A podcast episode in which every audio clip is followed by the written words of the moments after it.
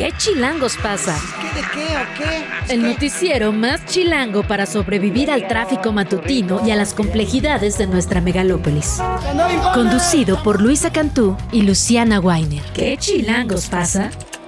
La información necesaria para amanecer, sobrevivir y disfrutar en la capital del país. Queremos que ustedes gocen. Música para bailar, señor. Aquí comenzamos.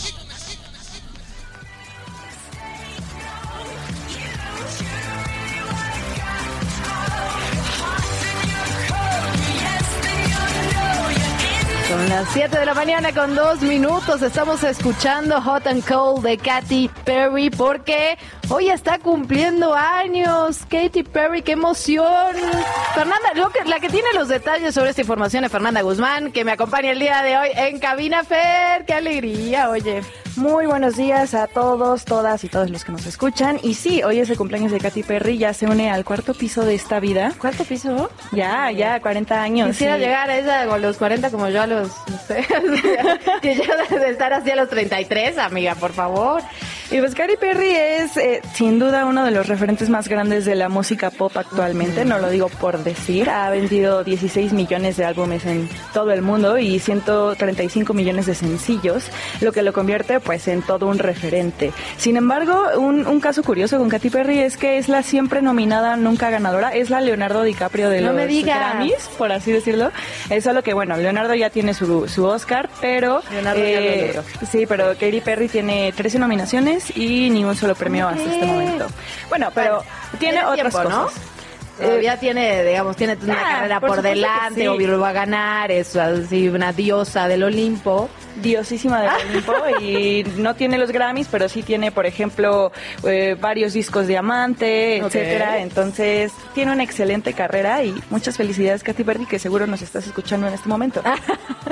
Felicidades a Katy Perry y tenemos mucha información el día de hoy. La verdad que es lamentable lo que está ocurriendo en Guerrero en estos momentos. Vimos cómo, eh, cómo impactó el huracán Otis categoría 5 antes de lo previsto. O sea, recordemos que este huracán, Fer, lo, lo que no se puede creer es que en ocho horas pasó de huracán categoría 1 a huracán categoría 5. Ahora ya es categoría 2. Es decir, la velocidad con la que ha cambiado se ha, digamos, robustecido y ahora se ha debilitado es realmente una locura, digamos, es, es muy impresionante y las imágenes que nos están llegando desde Guerrero son realmente preocupantes, inundaciones. Mira, fíjate que hoy en la mañana veía veía el tweet, una publicación que puso Carlos Zúñiga, el periodista, el colega Carlos Zúñiga, y que decía, no todos son hoteles, ¿no? Porque en efecto siempre vemos estos videos solo de los hoteles. Todo lo que se está viralizando ahorita son imágenes de hoteles, claro. En efecto, y él pone unas imágenes de un hospital que son realmente impresionantes. Además sabemos que las grandes consecuencias normalmente son en las zonas bajas, en las casas construidas con otro tipo de materiales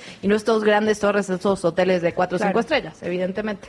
Claro, pero al ser una zona turística tan importante en el país, pues lo- justo lo que lo que entra en la conversación son son estos grandes hoteles y veía un video de cómo se movían los edificios. Parece como como para aterrizarlo en terreno chilango es muy parecido a vivir un sismo, y la sensación del movimiento con el Uf. viento, ¿no? En, en estos en estos hoteles. No, realmente impresionante y además las comunicaciones, digamos, eh, nadie de las personas que están en Guerrero pueden comunicarse por fuera. Hemos estado buscando a varios colegas que sabemos que están allá, Protección Civil del Estado y la verdad es que está muy, pero muy difícil.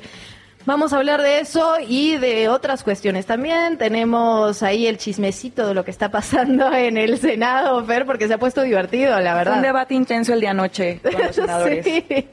Bueno, de todo eso y mucho más vamos a hablar, pero eh, antes, antes de entrar a los temas, hoy es un día muy, muy particular para todo el equipo de Radio Chilango. Queremos mandarle un abrazo muy, muy, pero muy grande a nuestra querida Luisa Cantú. Su padre falleció ayer. Le enviamos nuestro más sentido pésame a ella, a su familia. Te queremos un montón, Luisa. Te mandamos un abrazo grande. Aquí estamos para ti y abrazo, Luisa. Bueno, empezamos con la información. Son las 7 de la mañana, 6 minutos. Hablamos ya de lo que ocurre con Otis a las 0 horas con 25 minutos de la noche del tiempo del centro de México, el huracán tocó tierra en Acapulco con vientos sostenidos de 270 kilómetros por hora, rachas de hasta 330 kilómetros. Alcanzó la categoría 5, ya lo decíamos, esta es la máxima categoría, digamos, en la escala Zafir Simpson, aproximadamente a 90 kilómetros al sur-sureste de Acapulco y a 125 al oeste-suroeste de Punta Maldonado. Los vientos y las lluvias que trajo Otis provocaron daños en buena parte de la costera desde la madrugada. Las comunicaciones, ya lo hablábamos, están completamente caídas. Se reportan dos hospitales inundados, caídas en los techos, inundaciones en la avenida principal, daños materiales en buena parte de los hoteles debido a que los vientos rompieron vidrios, rompieron puertas, parte también de la infraestructura. Hace unos momentos, de hecho, la Coordinación Nacional de Protección Civil informó que Otis se ha debilitado a categoría 2 pero sigue causando destrozos. A ver, está a 100 kilómetros al no noreste de Acapulco Guerrero, tiene vientos máximos sostenidos de 175 kilómetros por hora y aquí hay varias cosas que hay que decir. Por un lado, eh, solo el 10%, el 10% de Acapulco tiene energía eléctrica. Imagínense lo que eso significa, digamos, para una ciudad.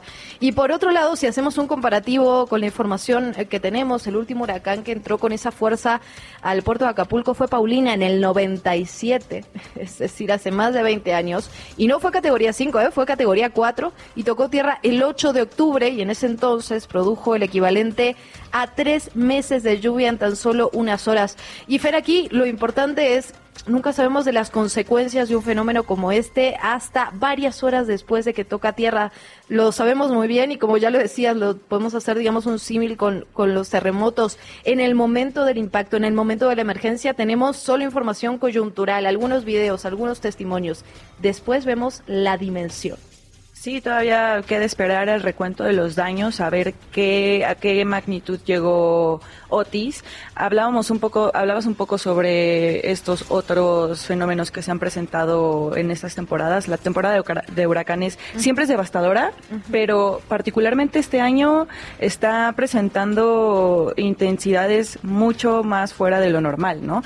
De eso, de eso también vamos a hablar al rato con un especialista, pero hay que estar muy pendientes seguir las personas que estén en las zonas de, riesgo. Y tienen que seguir, sobre todo, eso es muy importante. Tienen que seguir las indicaciones de las autoridades. Eh, ya veremos, estaremos viendo a lo largo del día qué indicaciones dan desde Protección Civil y también desde el Ejército de México para ver cómo podemos eh, eh, protegernos en este, en, en este contexto.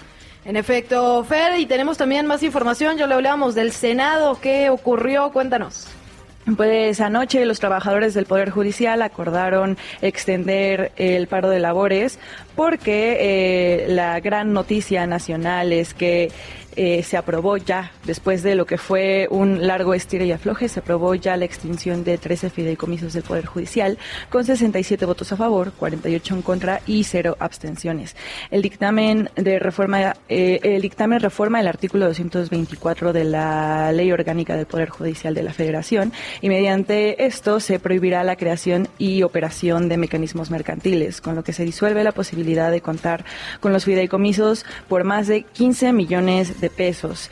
Eh, entre los instrumentos en los que se refiere el proyecto, seis pertenecen a la Suprema Corte de Justicia de la Nación, los cuales se enfocan en el diseño y elaboración de programas para la impartición de justicia, administración de remanses presupuestales, divulgación de resoluciones, apoyo médico a servidores públicos, lo cual ha sido uno de los puntos como más controversiales, y el pago de pensiones a mandos y medios y personal operativo, que es, digamos, el, el punto que más eh, pone bajo la mira la oposición posición en, torno a los derechos eh, laborales alcanzados. Perfecto, y, y, todas las críticas que se han suscitado ¿no? a partir de, ese punto particular, Fer. Claro, y eh, han sido debates, llevamos ya unas dos, tres semanas con, con, debates prolongados sobre esto. Digamos que lo que podría ser la sorpresa es que desde la banca de Morena, Sánchez Cordero, la, eh, la senadora y expresidenta de la Suprema Corte de Justicia de la Nación, manifestó su voto en contra de la desaparición de estos 13, de los 14 fideicomisos y mm, en contra, digamos, de lo que propone su partido y a través de un discurso aseguró que su intención es defender a los trabajadores del Poder Judicial ante la posible eliminación de estos fideicomisos que, dice ella, forman parte de sus conquistas laborales. ¿Te parece si escuchamos un poco de lo que dijo anoche? Venga. Vengo a defender a las y los trabajadores del Poder Judicial de la Federación ante la posible eliminación de algunos de los fideicomisos que representan parte de sus conquistas laborales. Que quede claro, no he venido a proteger algún tema de interés particular para quienes integran o tuvimos el honor de integrar el Pleno de la Suprema Corte de Justicia de la Nación. Bueno, ahí le escuchábamos a la senadora Sánchez Cordero, ruda, decía, hay días en la vida de una persona que uno tiene que definirse, me hizo acordar hasta a Borges, se puso hasta, y este es uno de esos momentos, sí, sí, sí, sí. En efecto, bueno, ahí lo que pasaba en el Senado, una parte de lo que pasaba en el Senado, Fer, porque también hay que hablar, bueno, seguir hablando de las consecuencias de esta posible extinción de los fideicomisos, particularmente en relación con las movilizaciones. Hemos visto marchas, bloqueos durante los últimos días y parece que hoy no va a ser la excepción, porque los trabajadores del Poder Judicial acordaron extender este paro de labores hasta el domingo 29 de octubre. Esto luego de que el Senado de la República, ya lo decíamos, aprobó la extinción de 13 de los 14 fideicomisos. Lo informaron en un comunicado, además describieron en asamblea plenaria extraordinaria urgente celebrada ayer vía Zoom, se tomó la decisión de continuar con este paro. Recordemos que inició el 19, es de todas las secciones sindicales y continuará en principio hasta el próximo domingo 29 de octubre. Lo anterior señalaron sin perjuicio de que los trabajadores que quieran, que quieran, que deseen continuar con su actividad, lo pueden hacer en respeto a su voluntad y su individualidad. Incluso se habló de poder extender este paro hasta noviembre, entonces tendríamos que estar muy pendientes a ver de cómo se va desarrollando la situación de las manifestaciones de, de estos trabajadores. En efecto, pendientes con eso y qué más está ocurriendo. Bueno, los maestros ya liberaron la Cámara de, Diputados. Eh, durante la tarde de ayer, los eh, profesores de educación media superior liberaron por fin los accesos de la Cámara de Diputados luego de que pactaron una reunión con representantes de la Secretaría de Educación y de la Secretaría de Hacienda y Crédito Público. El encuentro será el día de hoy en la sede de la SEP a las 7 de la tarde-noche y también se reunirán con los integrantes de la Comisión de Educación de la Cámara Baja. La diputada Flora Tanias Cruz Santos presidenta de la Comisión de Educación de la Cámara de Diputados, anunció el acuerdo y aseguró que el encuentro, perdón, y, aseguró que la Secretaría de Hacienda decidirá si toman eh, en cuenta las peticiones del Frente Nacional de Sindicatos de Educación Media Superior. Así las cosas. Así las cosas. Hablaremos de esto más adelante, por cierto, con el senador por Morena, con César Cravioto. Hablaremos de presupuesto, de fideicomisos, de todo un poco. Pero también tenemos que hablar de lo que ocurre aquí en la capital. Lo, lo platicábamos ayer, Fer, estábamos cerrando casi el espacio cuando nos enteramos de esta explosión brutal por acumulación de gas. Eh, la Secretaría de Gestión Integral de Riesgos y Protección Civil informó que, derivado de esta explosión en un domicilio en la colonia La Pastora, en la alcaldía Gustavo Amadero, una persona resultó lesionada y 15 inmuebles, 15 casas resultaron con afectaciones. Aquí podemos escuchar a una de las vecinas al ser entrevistadas poquitos momentos, poquitos minutos después del percance. Escuchamos. Ay, pues es que estábamos dormidos cuando, cuando eh, oí un trueno bien feo y empezaron a mis vidrios y ya salimos afuera y ya la casa ya estaba toda Vaya forma de despertar esa. No, qué brutalidad, qué brutalidad lo que veíamos ayer. Un tema al que le tenemos que entrar, Fer, sin lugar a dudas, la acumulación de gas que deja tantos accidentes en esta capital. A ver, de quién es la responsabilidad, independientemente obviamente de, las acciones individuales, ¿no? Pero quién tiene que checar eso, quién es el responsable, a quién hay que acudir, cómo lo hacemos, cuánto tiempo, es decir, hay tanto de qué hablar en ese sentido y justamente creo que este caso nos sirve de ejemplo, ¿no? Ayer las unidades de emergencia indicaron que la persona lesionada se llama Moisés Vargas Arias, tiene 47 años y acudió al hospital de Ticomán. El diagnóstico inicial fue quemaduras en 20% de su cuerpo. La dependencia precisó que las afectaciones se registraron principalmente en cristales y no advirtió de algún riesgo estructural, digamos, ya en el edificio. La Fiscalía General de Justicia Capitalina llevará a cabo una extensa investigación para justamente saber un poquito más de detalles sobre esta explosión. Además, los peritos en evaluación establecerán los daños y el posible monto de las afectaciones. Así es, y en un tema que le hemos estado dando seguimiento ya desde hace un rato, que es todo lo relacionado con la paridad de género para las próximas elecciones, el Instituto Nacional Electoral avaló el día de ayer la paridad de género ya por fin en las candidaturas del próximo año, con lo que los partidos deberán postular al menos a cinco mujeres en las nueve entidades que tendrán elecciones para gobernatura y también para la jefatura de gobierno en la Ciudad de México el próximo año. En la sesión extraordinaria, el Consejo General, eh, la votación para la aprobación fue unánime, por lo que el acuerdo se avaló sin mayor discusión. Luego del tropiezo de la sesión del jueves pasado, en donde cuando el proyecto se, desechó, pues generó allí varia polémica, ¿no?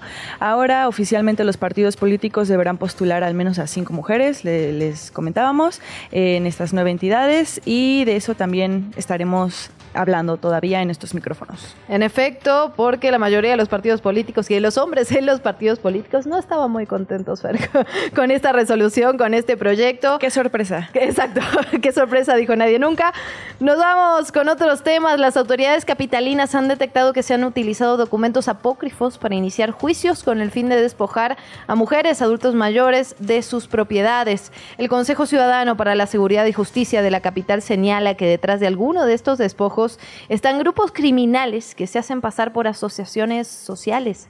En entrevista, el presidente del organismo, Salvador Guerrero Chiprés, informó que las investigaciones revelan que estamos hablando de una red delictiva y que incluso existe participación de notarios y de autoridades capitalinas. Las alcaldías que más denuncias concentran son Iztapalapa, Tláhuac, Cuauhtémoc, Gustavo Amadero. Según datos de la Fiscalía Capitalina, de enero a septiembre del 2023 se registraron 2.982 despojos. Gravísimo ese tema. Eh, ayer, eh, Mario Delgado, dirigente nacional de Morena, dijo que ya se están realizando las encuestas para definir a las y los candidatos para la jefatura de gobierno de la Ciudad de México y también de las ocho gobernaturas que se disputarán el próximo año. Adelantó que los resultados se darán a conocer ya el próximo lunes 30 de octubre a través de nueve conferencias de prensa separadas, una por cada entidad en disputa.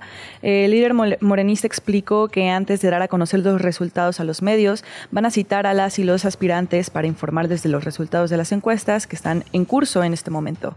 Eh, respecto al tema que ya comentábamos de la paridad de género, Mario Delgado explicó que están a favor desde Morena del acuerdo que recién emitió el INE para postular cinco mujeres y cuatro hombres, mismos que saldrán por los resultados de las encuestas. Escuchémoslo en voz de Mario Delgado.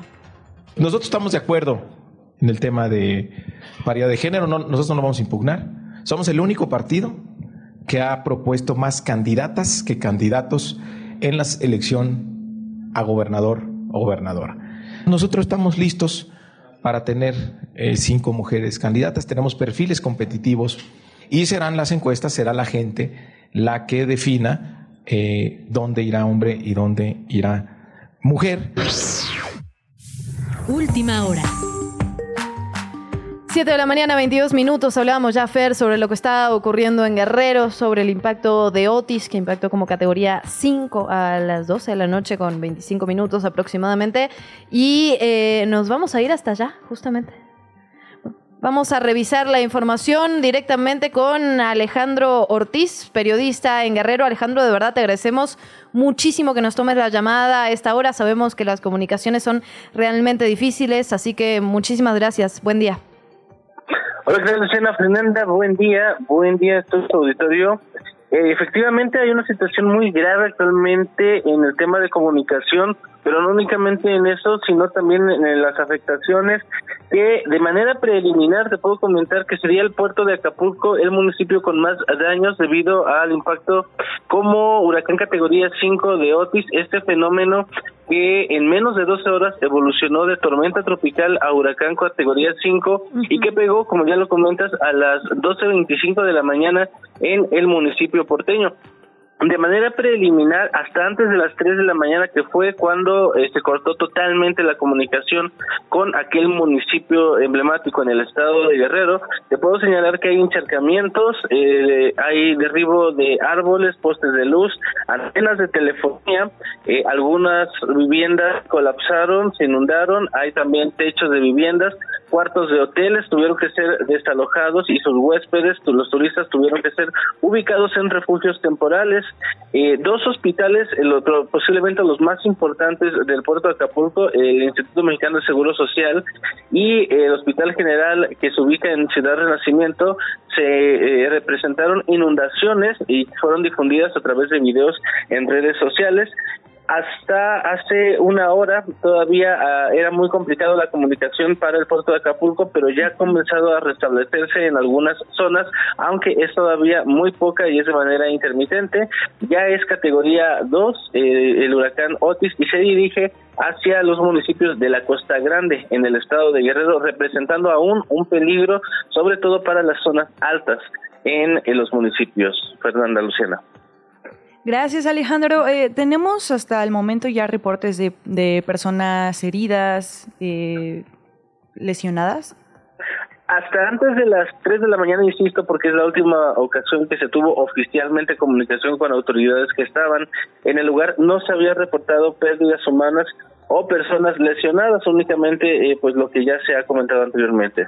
Alejandro, cuéntanos de tu situación. Nos, habían comentado que te tuviste que mover incluso de Acapulco porque no había forma de comunicarse con el exterior. ¿Dónde te encuentras ahora? ¿Cómo fue ese tránsito? ¿Fue fácil? ¿Fue difícil moverte adentro de Guerrero? Me imagino que la situación es, digamos, compleja. Mira, como había ya la alerta sobre esta situación y previniendo precisamente eh, el tema de comunicación, tuvimos oportunidad de movernos desde horas antes de, eh, de que tocara tierra, así que no fue tan complicado. Ahorita nos encontramos a 105 kilómetros de Acapulco e incluso en esta zona que ya es parte de la región centro del estado de Guerrero ya comienzan a haber afectaciones también en comunicación. Poco a poco eh, algunas redes de telefonía empiezan a fallar en algunas regiones algunas zonas de esta región en el estado de Guerrero pero únicamente se han presentado lluvias y algunas rachas de viento menores que no han causado daños importantes pues Alejandro, te agradecemos inmensamente estos minutos de plática. Si nos lo permites, dejamos abierta la comunicación. Eh, muchísimas gracias de verdad por tu reporte. Muy buenos días, Fernanda Lucena. Muy buenos días. Desde la redacción de ¿Qué Chilangos pasa? Estamos de vuelta en ¿Qué Chilangos pasa? Y hablando del metro, el día de ayer sucedió un percance poco, poco usual y aquí está Gloria Hernández que nos va a contar todos los detalles. ¿Cómo estás, Gloria? Bienvenida. Muchas, muchas, muchas gracias, querida Fer y también Luciana por tenerme ahora en este espacio y hablando ya de... ven más seguido, ¿no? Ah, siempre andamos aquí en la producción. ahora sí que acompañando la cenora bien temprano también. Este, y un abrazo a nuestra queridísima Luisa. Y pues tristemente otro incidente en el metro de la Ciudad de México. Creo que todas hemos usado la línea naranja y sabemos que es una no solo pues de las más usadas, eh, sino que además tiene las escaleras más largas de las que son muchísimo más escalones. Y ayer hubo un incidente justamente en el metro Polanco, una de estas estaciones justo en Barranca del Muerto, desde Barranca del Muerto hasta el Rosario, esta línea 7, así mejor conocida, y siete mujeres resultaron lesionadas luego de caer de la escalera en la estación Polanco. Ahí se veían algunas fotografías tristemente. Afortunadamente fueron trasladadas al Hospital San Angelín en la alcaldía Cuauhtémoc, donde cinco ya fueron dadas de alta y dos más permanecerán en valoración hasta la noche, bueno, hasta la noche de ayer. Parece ser que dentro de todo están bien, pero bueno, de inicio los usuarios reportaron una falla en las escaleras y debido a eso fue que se provocó el colapso y el accidente, ¿no? Eh, también ya salió el comunicado del sistema de transporte colectivo Metro, en el cual informaron que luego de que se realizaron las pruebas, la escalera fue puesta en marcha y parece ser que todo funcionaba correctamente. Es que ahí vienen las versiones que uno no entiende, ¿no? Porque digamos, los usuarios, las usuarias dicen, oigan, hubo una falla, los vemos en el piso, las fotos que decías, ¿no? Están así como como tirados en el piso hasta con el celular marcando. Por otro lado, el metro dice, no es nuestro problema, parece que alguien dolosamente aplicó el botón de, de que se pare pero también dicen que no van a abrir la escalera, ¿verdad? Que van a hacer unas valoraciones posteriores. Entonces, exacto. Ya, ahora sí que ya, güey. Además, todo lo que conlleva después eh, que una sola escalera no funcione, sabemos el tráfico de gente que se hace y la Especialmente en esa línea. Exactamente, desde el anterior, ¿no? Este auditorio también sucede lo mismo, varias. Y bueno, eh, tenemos aquí a José Antonio Ontivero, supervisor de mantenimiento de escaleras eléctricas, quien nos habla del incidente justamente. Bueno, ahorita en la revisión de la, de la escalera lo que observamos fue que este, estaba accionada una seguridad de paro de emergencia Eso provocó la, que la escalera se detuviera, pero como venía totalmente llena, y bueno, pues, al, ser así tan de forma repentina, eh, lógicamente algunos usuarios pierden el equilibrio y cayeron en la parte inferior. El metro también investigará si existió alguna acción premeditada, como bien lo comentan, y en cuyo caso será consignada ante las autoridades correspondientes. Además, señaló que estaban botadas unas pastillas fusibles de uno de los contactos internos de la escalera, indicador que, pues bueno, fue justamente accionado con el botón a la hora del paro de la escalera. Y en el sitio, el personal de protección civil y gestión integral de riesgos, así como de seguridad industrial e higiene, ayudaron a las personas lesionadas y además se dio aviso a la aseguradora contratada, quien por supuesto se hará cargo de manera inmediata de la atención. Bueno, este metro capitalino que la verdad un día sí, al otro también. Qué bueno, digamos, qué bueno que no, no pasó a mayores. Decía ya que cinco de las mujeres ya fueron dadas de alta, dos quedaron para valoración. Pero ojalá que se llegue ¿no? a la investigación y realmente qué está pasando. Al final, digamos, es normal que haya problemas. El tema es ser transparente, ser claros y buscar una solución. Claro, y sobre todo mejorar la movilidad dentro de. No, ya no se trata de la movilidad dentro de los vagones, sino de la movilidad de las personas dentro de la propia estación que también siempre tiene pues muchísima afluencia. Claro que sí, a pesar de que hubiera podido ser eh, justamente una persona apretando el botón por las razones que sean, eh, es un hecho que las escaleras del metro, no solo en la estación 7, sino en general, siempre tienen constantes problemas, entonces pues estaremos checando qué, qué más sucede con estas personas que resultaron heridas y que esperando que no se vuelva a repetir. Gracias, Gloria, por, por, contarnos todo lo que pasó. Gracias, Fer, gracias, Lucina. Gracias, Gloria, qué alegría compartir contigo esta mañana. ¿Qué chilangos pasa? En los medios y en las redes sociales. Momento de revisar lo que ocurre en medios de comunicación y redes sociales. Y el día de hoy tenemos una recomendación auditiva. Déjenme recomendarles el semanario Gato Pardo. Siempre, la verdad, creo que siempre vale la pena escucharlo, pero en esta ocasión en particular, ahí Fer está de acuerdo, confirma. Eh, Confirmo. exactamente.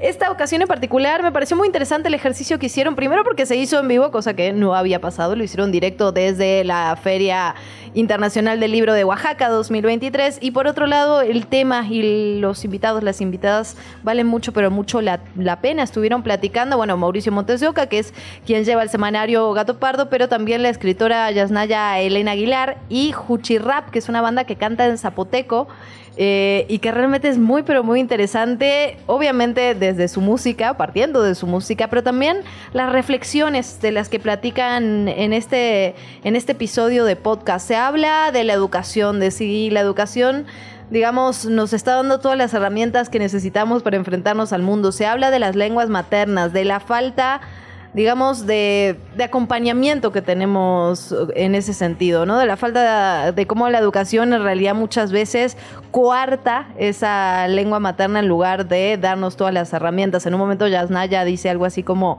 imagínate que tú hablas español y llegas a una escuela y nos te quieren hacer una tarea en ruso. ¿No? Pues obviamente no vas a entender nada y empiezan los prejuicios, las estigmatizaciones. Entonces, la verdad que vale muchísimo la pena desde la filo 2023, Juchi Rap, La Rebeldía en Zapoteco, el semanario Gato Pardo, que como ya lo decíamos, siempre vale la pena. Esta semana, un poco más. Y otro de los medios que también son de nuestros consentidos, que siempre vale la pena leer, es pie de página. Eh, en ello hoy resalto esta columna escrita por Daliri Oropesa, eh, se, titula Las resistencias de los pueblos. Y bueno, estamos viviendo muchos tiempos de incertidumbre, de conflictos bélicos importantes. Eh, y, y, ella apunta en esta columna que desde Palestina a la selva de Candona, en estos tiempos de guerras que vivimos, los pueblos ponen de frente las posibilidades para resurgir, renacer, resistir, enraizar y germinar la vida en las piedras y ruinas que dejan el genocidio, la narcoviolencia y otros conflictos que hay en el mundo. Entonces, muy interesante punto de vista todo lo que a pesar del el caos y los terribles crímenes de guerra que están sucediendo, eh, podemos encontrar en la resiliencia de estos pueblos que viven eh, todos estos contextos tan difíciles. Así que ya está en pie de página, les recomiendo Las resistencias de los pueblos por Daliri Oropesa. Pónganle un ojito ahí. Y otro ojito a la revista Proceso. Estábamos hablando ya de estas, digamos, de estas asignaciones que se hicieron en la Comisión Nacional de Búsqueda. Hay una nueva titular, Guadalupe Reyes Agaúna, ayer lo platicábamos, pero publican en proceso particularmente Mathieu Tourlier, espero haberlo pronunciado de forma correcta, estaba publicando una nota muy interesante donde se va hacia la historia justamente de, de Teresa Guadalupe Reyes y eh, la verdad que lo que encuentra es muy, pero muy interesante y preocupante, diría yo, ¿no? En principio porque digamos, del cargo en el que viene también un cargo público, ¿no? La Auditoría Superior de la Federación emitió que había un monto por aclarar de más de 561 millones de pesos. ¿No? Y eso evidentemente es, preocupante desde el minuto uno y más cuando estamos hablando de la Comisión Nacional de Búsqueda, que es un órgano que debería ser tan importante en un país como este, donde hay más de 100 mil personas desaparecidas. Entonces, digamos, por empezar, eso, ¿no? Y, y segundo, la Auditoría Superior de la Federación también encuentra, por ejemplo, que las bases de datos de la Coordinación de Delegaciones de la Secretaría de Bienestar, de donde viene justamente Guadalupe Reyes, las bases de datos de los servidores de la Nación tenían fallas. Había RFC que no correspondía CURPS que estaban duplicados, claves asociadas a varias personas, entre muchísimas otras cosas, incluso trabajadores de la Secretaría de Bienestar que en realidad eran militantes de Morena. Entonces, bueno, a echar un ojo, como ya dices, esta nota que se publica en proceso, Guadalupe Reyes un nueva titular de la Comisión Nacional de Búsqueda, experiencia en bases de datos a modo. Así, así la titularon en proceso y creo que realmente vale la pena echarle un ojo en ese sentido.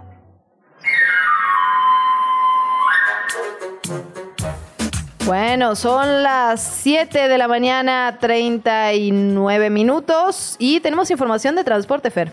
Les contamos que habrá una ampliación de la línea 10 del trolebús que cubrirá las zonas oriente y poniente de la Ciudad de México. La línea 10 del trolebús, como les comentamos, actualmente opera de Acahuantepec lo, perdón, lo leí mal, Acahualtepec hasta Constitución. Es que hay unas palabras que de verdad, o sea, sí, claro. lo dice la Argentina acá, que qué cosa, oigan.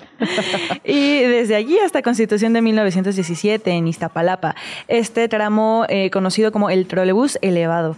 La, ampliación de este trole será hasta las estaciones de Mixcoac y Tasqueña en el metro de la Ciudad de México para así conectar la zona oriente con el poniente de la capital. Y se prevé que está estará lista para el primer, el primer trimestre de 2024, o sea, ya prontito. Según lo que informaron las autoridades, operará en su segunda etapa eh, el Metro Constitución de la línea 8 en la estación Mixcuac de las líneas 7 y 12 del metro, así como a Metro Tasqueña de la línea 2. La ampliación de la línea 10 del trolebús contempla dos rutas hacia Metro Mixcuac, una por eje 8 sur y otra por el eje 8 sur de las Torres Andrés Molina y eh, de los ejes eje 7 y 7A sur. Otra ruta será hacia el Metro Trasqueña, recorriendo Eje Sur 8, Sur, Vía Láctea y Miramontes. Así que allí están las noticias sobre cómo vamos avanzando en términos de movilidad en nuestra ciudad. Pueblo Chico, Ciudad Grande. Un viaje a la riqueza cultural de la Ciudad de México. Con Nelly Segura. Los miércoles siempre estamos de festejo porque Nelly Segura nos visita aquí en la cabina para hablar de Pueblo Chico, Ciudad Grande y nos tiene un temazo el día de hoy. Nelly, ¿cómo estás? Hola, hola, Luciana, Fer, muy buenos días en esta fría mañana. Sí, medio lluviosa también, ha estado complicadito pues. Complicado, complicado el tránsito, por favor, es momento de aprovechar el home office. por favor. No lo digas dos veces que mira, le corro. Quedes en casa si no tiene que salir. Y bueno, ya lo decías, eh, Luciana, esta, este miércoles vamos a hablar de un tema. no dejamos atrás el tema de, la revisión del Plan General de Ordenamiento Territorial, el Plan General de Desarrollo de la Ciudad de México, pero hoy le quisimos dar un giro a la información y vamos a hablar de lo que hace grande a los pueblos y barrios originarios de la Ciudad de México, que es, son sus tradiciones. Y entonces vamos a hablar de las tradiciones poco conocidas en la ciudad. Eh, en el Día de Muertos. Excelente, cuéntanos. Con la, con la, con la advertencia de que son muchas más, solamente es una probadita. Ay, eh, sí. Tuvimos que discriminar muchas, pero bueno, este, vamos a escuchar esta pieza. Ay, a ver. Entierren mi cuerpo junto a la ventana que mi novia tiene mirando hacia afuera. Jaime murió en junio de 2023. Él era conductor de transporte público en San Lorenzo, Acopilco. Este año, su familia celebrará su primer Día de Muertos. Además de colocar una ofrenda, recibirán cera nueva. Esta tradición con arraigo en este pueblo del poniente de la Ciudad de México consiste en colocar un camino de flor de cempasúchil en la puerta de la casa del difunto para que los vecinos y amigos lleguen y ofrezcan a la familia veladoras para alumbrar su camino. Se cree que al ser el primer año que recorrerá esta senda entre nuestro mundo y el mundo de los muertos se podría perder y por ello la comunidad contribuye a iluminarlo. A cambio, la familia le da su buen itacate de mole y arroz. Así lo explica Gabriela Ortega, pobladora originaria. Bueno, aquí en Acopilco pues sí es muy importante porque pues es una tradición de muchísimos años y obviamente pues la gente está acostumbrada a que el día primero se tiene que entregar. Las personas que llegan a entregar una cera se les da se les proporciona alimento, se les da de comer o a su vez se les entrega igual comida para que se la lleven. Eh, entre otras cosas, ¿no? La, eso ya depende de cada, de cada hogar y cómo reciban a sus muertos. En los pueblos de Xochimilco, particularmente en San Mateo Jalpa, la comunidad inicia la preparación de las ofrendas en mayo o junio, cuando se realizan las flores de cempasúchil de papel y las calaveras que se utilizan en la mega ofrenda que se instala en la Casa de Cultura.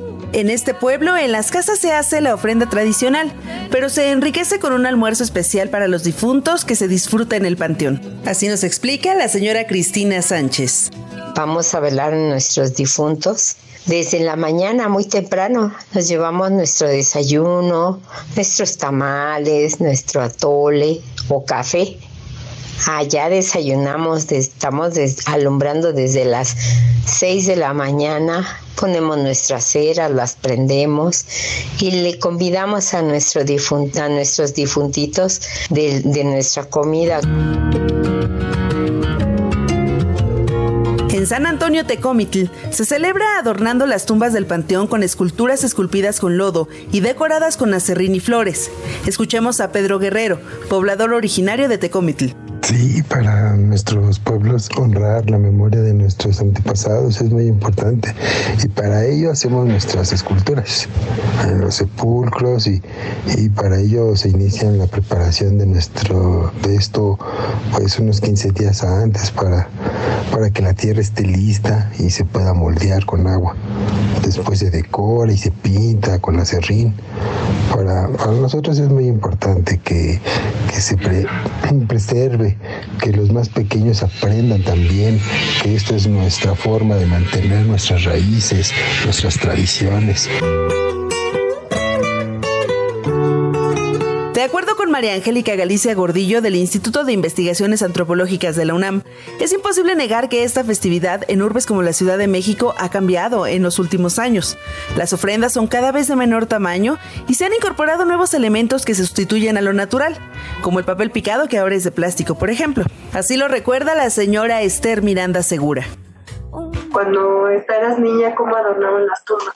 Arreglaban las tumbas con musgo, las adornábamos con musgo luego sus flores y al último su velador y ahí estábamos hasta que ya se hacía noche ya nos veníamos ya y se veía, los, se veía el panteón bien bonito con muchas velitas en los sepulcros. Que entierren mi cuerpo. Pese a ello, las tradiciones continúan vivas, sobre todo en los pueblos originarios. Nuestros abuelos contaban que la muerte significa alegría, trascendencia y regresar al lugar del origen. El cuerpo se desintegra, pero el espíritu vive por toda la eternidad. Ayaotecatl, nativo de Azcapotzalco, perteneciente a la tribu Tepaneca. Esto fue a Pueblo Chico, Ciudad Grande, con Eli Segura. Para cuando muera, quiero que mi tumba, que mi tumba vuela y vuela primavera.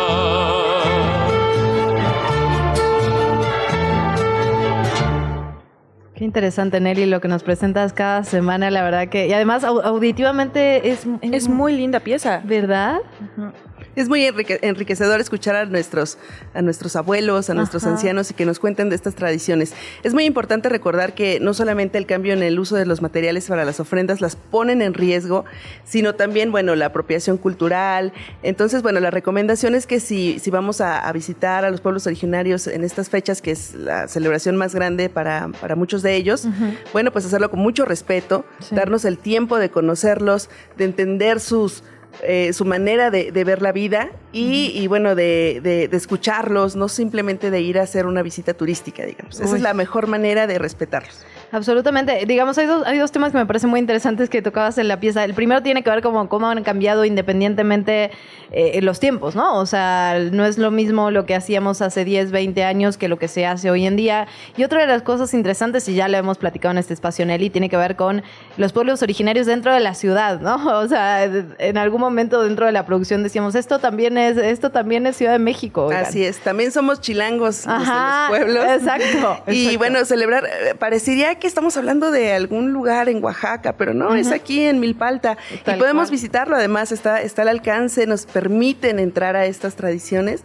Entonces, pues la invitación está hecha y a celebrar a nuestros difuntos. Excelente, Nelly. Decías que hay cosas que se quedaron fuera de la pieza y que hay muchísimas más que deben ser habladas. ¿En dónde podemos encontrarte para saber más de esto y de otros temas? Bueno, pues en las redes sociales de Que Chilangos Pasa, en las redes sociales de Chilango Radio y en las mías personales, Nelly Segura 1, Nelly con doble L, Y y con 1 con número.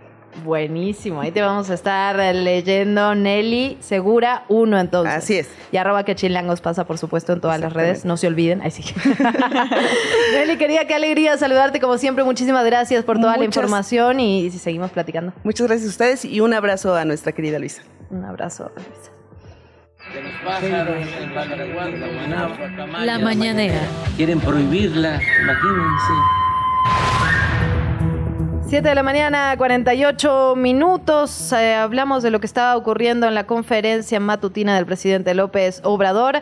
Aseguró, habló por supuesto lo que es tema el día de hoy, el huracán que pegó allá en Guerrero y aseguró que ha causado severas afectaciones materiales, principalmente en la costa grande de Acapulco, así como de otros municipios de la franja. Señaló que hasta el momento, y esto es importante, Fer, hablábamos un poco, le preguntabas justamente al corresponsal si se tenía conocimiento de pérdida de vidas humanas, de lesionados. Hay dos cosas ahí importantes. La primera es que el presidente aseguró que no tiene conocimiento de pérdidas de vidas humanas. Esta es una buena noticia, pero también hay que decirlo, las comunicaciones siguen caídas, sigue muy, muy, pero muy difícil comunicarse con la gente adentro de Acapulco, particularmente en el puerto de Acapulco. Por lo tanto, sabemos que poco a poco la información va a ir, eh, digamos, va a ir acercándose a nosotros eh, esa cuenta gotas, lo que sabemos hasta el momento, Fer.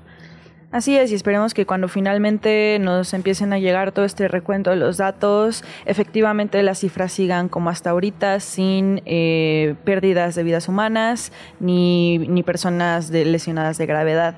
Eh, en otro tema también el mandatario federal dijo que es poco usual la rapidez con la que este huracán tomó fuerza. Este es un tema del que vamos a hablar más adelante porque es verdad, estos fenómenos están siendo muy poco usuales y eh, para eso hablaremos con un especialista que nos explique un poco entender qué es lo que está sucediendo actualmente con esto.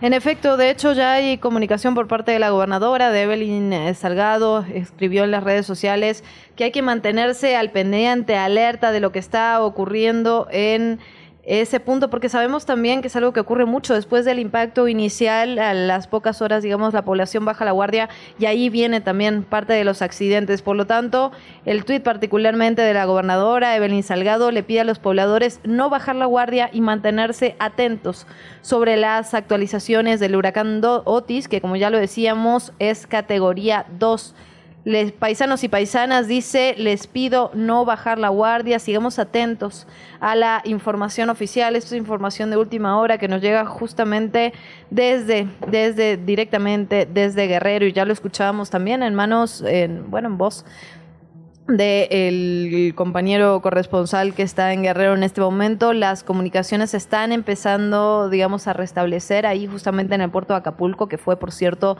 el lugar que ha tenido mayores afectaciones hasta este momento. Pero es un proceso largo, Fer, y esto lo vamos a ver con el paso de las horas, ya lo decíamos con la información hasta el momento el saldo es blanco en materia humana. No hay lesionados de los que se sepa, no hay pérdida de vidas y esto evidentemente es una gran noticia hasta este momento. Y también hay que tener en cuenta, justo por esto de eh, las complicaciones de la comunicación, si usted que nos escucha tiene familiares que se encuentran en la zona de alto impacto, hay que conservar la calma. Eventualmente vamos a poder eh, establecer contacto con las personas que nos preocupan Así que eso, ya, ya están comenzando a restablecerse las comunicaciones. Sin embargo, mantengámonos tranquilos, esperando pues las, las mejores noticias. Sí, de hecho habían dado unas recomendaciones interesantes que tenía que ver con el uso de linternas, con tener velas a la mano, con tener, digamos, alguna mochila de emergencia y poder resguardar los documentos principales, los importantes, en una bolsa de plástico, resguardarse en el lugar de la casa el más seguro y recordar siempre, y parece, digamos, a veces como un poco evidente, pero pasa, pasa mucho en este tipo de, de emergencias, no intentar cruzar ríos, ni arroyos, ni inundaciones de ninguna manera. Tratar... es donde suceden más de los percances de, de, pérdidas de vidas humanas en este tipo de, de huracanes. En efecto. La entrevista. ¿Ya estás grabando? 7 de la mañana, 58 minutos. Gracias por continuar con nosotras aquí en Quechilangos. Pasa momento de irnos al campo político. Ya se lo adelantábamos. Varias, varios temas están en la Cámara de Senadores. Hablamos del presupuesto, de los fideicomisos, etcétera, etcétera, etcétera. Y por eso agradecemos muchísimo que nos tome la llamada César Cravioto, senador por Morena. Senador, qué gusto saludarlo. Muy buen día. Hola, buenos días.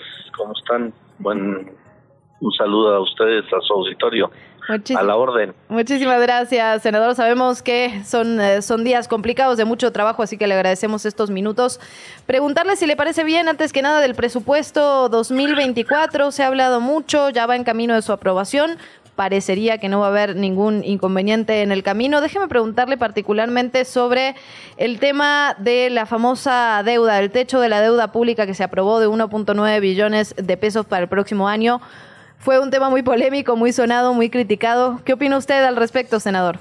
Bueno, es un techo. Uh -huh. No quiere decir que se va a usar todo el recurso. Pero es importante primero decir que en este gobierno es, eh, en, de los últimos seis sexenios, es el gobierno que menos se ha endeudado. Ahora se pide este techo como una posibilidad de utilizar esa, esa, ese techo de endeudamiento, pero no necesariamente es que se vaya a usar. Nos ha dicho la gente de la Secretaría de Hacienda que se hace esa previsión, porque siempre en los últimos años de los gobiernos, pues ahí puede haber eh, algunos temas eh, de jaloneos y, y, y quieren tener esa previsión, pero que seguramente no se va a llegar al techo, ni mucho menos. ¿Para qué iría, digamos, esta, esta deuda aprobada? Entiendo que no, no tendrían por qué llegar al techo, pero ¿está relacionado con los proyectos, digamos, prioritarios del gobierno? Bueno, eso ya lo determinará el gobierno. Se pide el techo, uh -huh. eh, se, se, apro se aprueba que se puede tener ese techo de endeudamiento, uh -huh. pero no se eh, materializa hasta que el gobierno ya hace un planteamiento si lo va a usar y en qué lo va a usar y qué porcentaje lo va, de ello lo va a usar. Correcto, senador. ¿Qué fechas podemos estar esperando para la resolución final del presupuesto? Se hablaba que ya podría estar aprobado, digamos, de forma definitiva antes del, del 10-12 de noviembre. Bueno, a nosotros nos toca la ley de ingresos y ya a la Cámara de Diputados le toca el presupuesto de egresos. La ley de ingresos, ahorita a las 8 está convocada la, las comisiones de Hacienda y de Asuntos Legislativos Segunda uh -huh. para, para el tema. Eh, si lo sacan ahorita, pues igual y hoy mismo se va al Pleno. Ahora. Y ya la Cámara de Diputados pues tendrá sus tiempos para la para, para la, el presupuesto de egresos. Excelente, muchísimas gracias, senador. En otro de los grandes temas que han tenido sobre la mesa estos días, eh, la propuesta de reducir, eliminar estos fideicomisos ya se aprobó. ¿Nos podría contar un poco de cómo estuvo el ambiente en el debate que tuvieron anoche y en el que estuvo presente? Bueno, fue un largo debate, estábamos casi a la una de la mañana. Eh, obviamente, pues la oposición, PRI, PAN, PRD, Movimiento Ciudadano, pues defendiendo los privilegios, lo que han hecho todo el sexenio, no, no les ha caído el 20, que pues ah, ya estamos en otra etapa de México, y la gente quiere que eh, todos los órganos del Estado actúen con austeridad, con responsabilidad, y ellos defendiendo, y nosotros pues argumentando el por qué no podemos continuar con esos eh, fideicomisos que son ilegales y que generan una distorsión en cuanto a los privilegios de los altos mandos del Poder Judicial. Entonces se votó a favor tanto en las comisiones y después en el Pleno, también después de una larga discusión, también se votó a favor. Y en ese sentido, el, digamos, la, lo que podría considerarse como la sorpresa fue la postura que tomó Olga Sánchez Cordero ya al manifestarse en contra de esta propuesta. Eh, ¿Cuál es la opinión de la bancada con respecto a la postura de Sánchez Cordero y dentro de su equipo han habido otros que compartan la misma opinión? Bueno, aquí lo importante es que la gran mayoría del grupo parlamentario pues respaldamos la desaparición de los fideicomisos y con los votos justamente de, eh, de, mayoritarios de Morena, del Verde, del PT y el Encuentro Social, pues se logró dar este paso fundamental para avanzar en la austeridad. Y respecto al voto particular de ella, bueno, yo respeto su propia decisión, ya es ministra en retiro de la Corte, es, tiene pues mucha relación con, con el Poder Judicial, respeto su decisión, pero bueno, insisto, lo importante es que la mayoría del grupo fue, eh, actuamos, digamos, de manera uniforme y, y avanzamos en este importante tema. Así es, y otra de las cosas que mencionó Sánchez Cordero al final de, del debate que tuvieron anoche fue que eh, calificó como atropellado el proceso que se realizó para tomar decisiones en torno a estos fideicomisos. Y después hizo un llamado a la reflexión interna en el partido eh, para hablar sobre cómo se fueron tomando estas decisiones. ¿Esto ustedes lo tomarán como una invitación? ¿Piensan tener alguna reunión para hablar sobre esto? No, no, no coincido con ella. Es un tema que ya viene tratándose hace ya varios meses. Eh, y bueno, y siempre los desenlaces legislativos, pues, pues hay debate y, y se generan, pues estos estos temas, ¿no? que algunos quieren que se aplace y otros queremos, en este caso, pues que que se concretara. Eh, pero así son todos los procesos, o sea, se hablan de los temas, se empiezan a debatir en el ámbito público, en los medios de comunicación, se escuchan posiciones de todo mundo y ya, insisto, el desenlace que ya es la votación, que ya es la discusión en el Pleno, en las comisiones, pues siempre, siempre eh, se vuelve un poco, eh, digamos, poco ríspido, ¿no? Porque la oposición quería que esto lo lleváramos más lejos y nosotros decíamos, no, ya, ya estamos listos y al fin de cuentas, pues eh, son, son los procedimientos legislativos que se dan en todos los temas que, digamos, que son controversiales, que, que dividen la opinión de los legisladores, eso ocurre en todo. Pero no, el procedimiento legislativo fue correcto, fue afiado, eh, eh, tan es así que pues hasta la una de la mañana estuvimos debatiendo y a partir de ese debate pues ya se dio la votación y, y con la mayoría que tenemos que nos dio eh, democráticamente el pueblo de México en las urnas pues sacamos este tema. A ver, senador, preguntarle, justo recién hablaba sobre el tema del diálogo. ¿Qué, qué ocurrió con, con, la ministra presidenta, con Norma Piñas? Eh, lo que se leyó al menos desde afuera, ¿no? Es que hubo una invitación, aunque sea informal, la ministra accedió a ir, pero después casi que se, arrepintieron de haberla invitado para este diálogo. Preguntarle sobre eso en particular y también sobre un posible diálogo con trabajadores y, trabajadoras del Poder Judicial. Digamos, hay evidentemente una preocupación de los trabajadores, lo vemos en las calles, en los bloqueos, en, todo esto que se está realizando los últimos días. Eh, ¿Tienen la intención de tener cierto tipo de diálogo?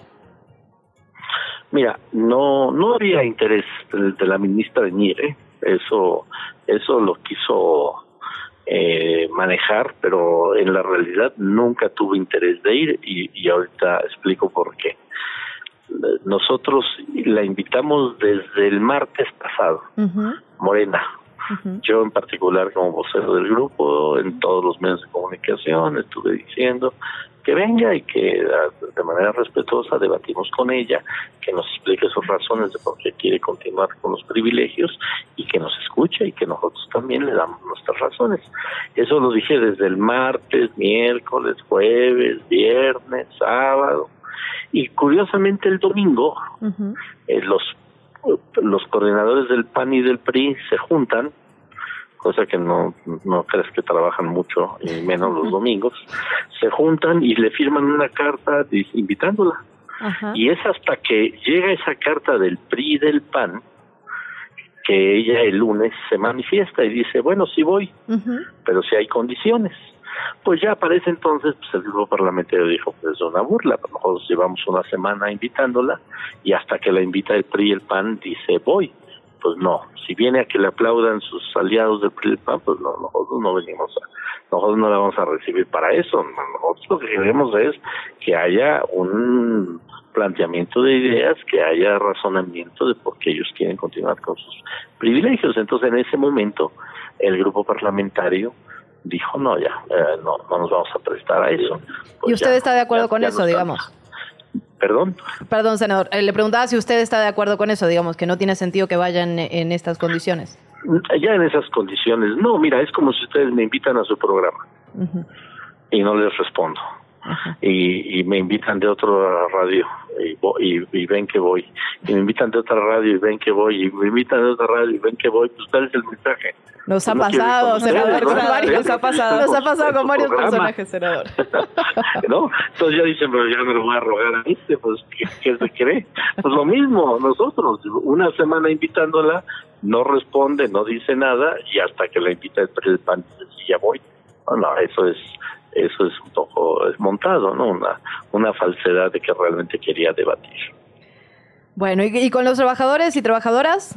No, ahí, ahí tampoco vale la pena, Con los digamos. trabajadores y trabajadoras sí hubo eh, diálogo, pero tampoco pidieron formalmente. ¿eh? Es- ah, Bueno, ayer, ayer el líder del sindicato estuvo en la comisión, en las es. comisiones unidas de Hacienda y de Estudios Legislativos. Eso no se ha difundido mucho, Mm. pero estuvo, estuvo, se le escuchó en esas comisiones y ya. Después se siguió con el proceso parlamentario. ¿Y se llegó a algo? ¿Se llegó a un cuando- acuerdo? Eh, perdón. ¿Se llegó a un acuerdo? Digamos, en esta tiene razón, porque esto no, no ha salido demasiado en los medios de comunicación. ¿Este diálogo fue fructífero, digamos? Bueno, se les escuchó, pero la verdad es que tampoco tienen eh, argumentos. No tienen argumentos. Ah, Te voy a decir por qué no tienen argumentos. Porque insistentemente nosotros hemos dicho que no se les va a afectar y que si hay dinero que han puesto, ya sea altos funcionarios del Poder Judicial o trabajadores del Poder Judicial, se van a respetar. ¿Qué ocurrió ayer? Ayer cómo cerró este proceso legislativo que empezó en la Cámara de Diputados y que ayer cerró en Cámara de Senadores. La desaparición de fideicomisos, de una figura administrativa que son los fideicomisos. Ayer no desapareció el dinero, solo la figura de los fideicomisos. ¿Qué toca hacer? Bueno, el Consejo de la Judicatura, que es el órgano administrativo del Poder Judicial, pues tiene que ir con la tesorería de la Federación y decir, bueno, a ver, ya, ya los fideicomisos ya no existen. A ver, vamos a hacer el traspaso del dinero, pero mira, en este fideicomiso, aquí está la demostración de que hay aportación de trabajadores. ¿Qué va a decir la tesorería? Ah, bueno, ese dinero es de los trabajadores. ¿Cuánto es? Ah, ese dinero se queda en el Poder Judicial y ustedes vean qué figura administrativa hacen para mantener el dinero de los trabajadores o se lo regresan a los trabajadores, pero ese dinero no regresaría a la tesorería. Lo que regresaría a la tesorería es la ilegalidad que cometieron en el Poder Judicial por años, que fue quedarse con los cambios. Y lo digo así para que todo el mundo lo entienda. ¿Qué, qué- qué- por qué es ilegal? Porque la ley dice que una dependencia pública tiene un presupuesto anual. Si no gasta todo el presupuesto, lo tiene que regresar a la tesorería. Eso dice la ley. ¿Qué hicieron en el Poder Judicial por años? Que los cambios, o sea, lo que no se gastaron, iban y lo metían al fideicomiso en lugar de regresarlo a la tesorería. No es dinero de los trabajadores ni de los funcionarios, es dinero público que sale de los impuestos de los mexicanos, que no le pertenece a los del Poder Judicial porque no se lo gastaron, lo debieron haber regresado y eso lo hicieron por años. Y eso es ilegal, eso es lo que tendrían que regresar, pero eso es muy fácil. Pues, ¿qué son los fideicomisos? Al fin de cuentas son cuentas bancarias. Entonces es muy fácil decir, mira, de este fideicomiso que son mil millones, aquí está la demostración que tantos fueron cambios que nos quedamos, eso se regresa. Pero mira, esas fueron aportaciones de trabajadores, pues eso no se regresa, eso se queda en los trabajadores, se queda con los trabajadores y ya el Poder Judicial sabrá cómo administrar esos recursos. Entonces, es un falso debate porque si hay un peso que se demuestre que viene de los trabajadores, ese peso no regresa a la tesorería. Interesante, interesante. Nos quedamos con esto. Si hay un peso que se demuestre que va a los trabajadores, esto no regresa a la tesorería. Senador, le agradecemos muchísimo. Hemos estado platicando, digamos, con diversas posturas aquí en Quechilangos pasa. Le agradecemos que nos haya tomado la llamada esta mañana, que además está, está complicada. Así que se lo agradecemos doble. Un fuerte abrazo, que estén muy bien y felicidades por el proyecto de Chilango Radio. ¿eh? Radio Chilango. Así es. Muy bien, suerte, mucha suerte. Saludos. Muchísimas gracias, senador. Radio Chilango.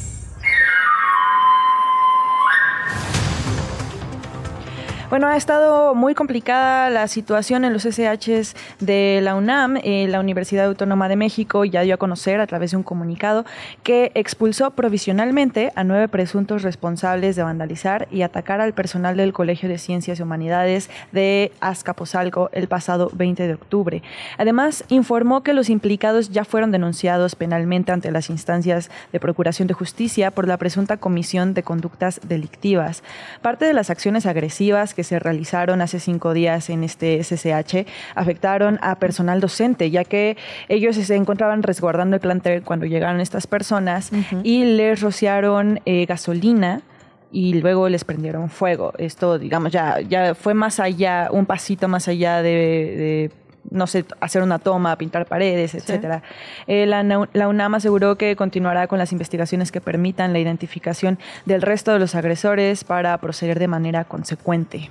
Bueno, y vamos al campo político, las presidenciables. ¿Qué está ocurriendo en ese campo? Le contamos que Claudia Sheinbaum, virtual candidata presidencial de Morena, canceló este martes su participación en un evento en el Estadio Azul, aquí en la alcaldía Benito Juárez, en la Ciudad de México, ante la falta de asistencia. Morena reconoció que faltó organización para llenar el estadio. El equipo del partido se disculpó con Sheinbaum por no llenar el Estadio Azul para ese evento y propuso una nueva fecha. Mario Delgado, por su parte, el dirigente nacional de Morena, fue el único orador y en su mensaje reconoció que faltó organización, pidió a los asistentes regresar en un nuevo evento el 12 de noviembre. Había videos también de, gente que apoyaba a Sheinbaum bastante enojados ayer saliendo del Estadio Azul, así que eso ocurre en Morena, pero ¿qué pasa en el otro lado, Fer? Pues con el lado del Frente Amplio por México, Xochil Gálvez Ruiz, acompañada por senadoras y senadoras del PRI, PAN, PRD, se solidarizó con, el con trabajadores del Poder Judicial de la Federación y señaló que la desaparición de los fideicomisos del Poder Judicial es un atentado del gobierno federal porque no tiene que ver con los ministros, sino que violenta y agrede los derechos de los trabajadores para chantajear a las ministras y ministros. Galvez presentó una moción suspensiva del dictamen que extingue estos fideicomisos y en la cual, fue, eh, la cual fue rechazada por Morena y sus aliados en el Senado de la República el día de ayer. Bueno, y hace unos minutitos nada más estuvo platicando con nosotras el senador y vocero de Morena, César Cravioto, habló justamente de lo que ocurrió con la senadora Olga Sánchez Cordero, dijo que no comparte la opinión, pero que lo importante es que la gran mayoría de las y los integrantes de Morena apoyaron la desaparición de estos fideicomisos y que la decisión de su voto particular es evidente porque, y cito textual, tiene relación al ser ministra en retiro de la Suprema Corte de Justicia de la Nación. Interesante, dijo que no va a buscar hablarla, pero también lo que llamó la atención, y, me quedé con esa última frase, cuando nos dijo si hay un solo peso de estos fideicomisos que se puede, digamos, justificar que vienen o que van para los trabajadores, esos no van a volver a la tesorería. Desde la redacción de ¿Qué Chilangos pasa? Son las 8 de la mañana con 18 minutos y llegamos a uno de los momentos que la verdad Fer estaba esperando desde que iniciamos porque hemos estado, bueno, han estado trabajando en la redacción de qué chilangos pasa sobre una nota que a mí me genera mucha ilusión escuchar y que tiene que ver con las maternidades. Ahora bien, tenemos esta idea romantizada sobre la maternidad, que es lo mejor que nos puede pasar en la vida, etcétera, etcétera, pero también tiene otros lados de lo que poco, poco hablamos, ¿no? En ese sentido. Y eso mantiene, digamos, solas a muchas madres, porque al ser un tema que no se pone sobre la mesa de forma tan pública, eh, como la cara bondadosa de la maternidad, pues entonces uno se queda sin muchos espacios para poder eh, generar redes y hablar al respecto. Así que, ¿te parece si escuchamos la nota que se preparó desde redacción? Por este favor, le preguntamos a las madres, y eso es importante, ¿cuál es tu mayor secreto en relación a la maternidad? Y a ver, ¿qué nos dijeron? Vamos a escuchar.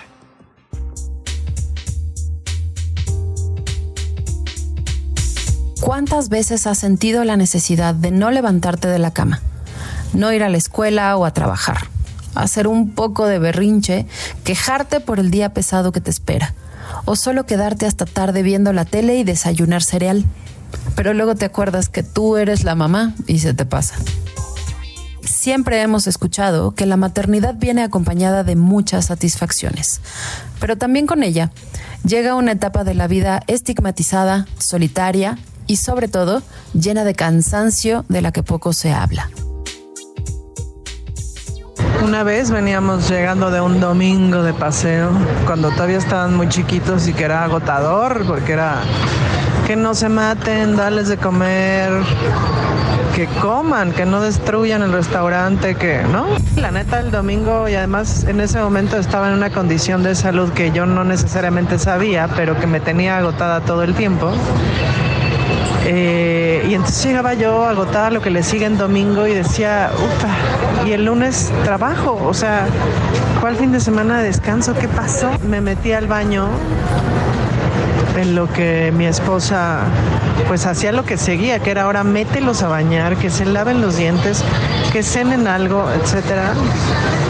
Entonces dije, bueno, ahorita vengo, voy a hacer pipí y me quedé como 25 minutos ahí. No quiero salir a la siguiente batalla que es la lavada del diente.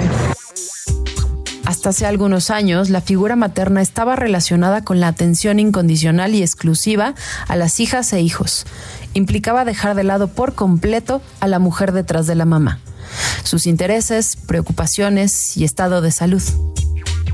Con el paso del tiempo y el reconocimiento de las mujeres en espacios laborales, ha habido un empoderamiento. Sin embargo, esto no desahogó las cargas de cuidados.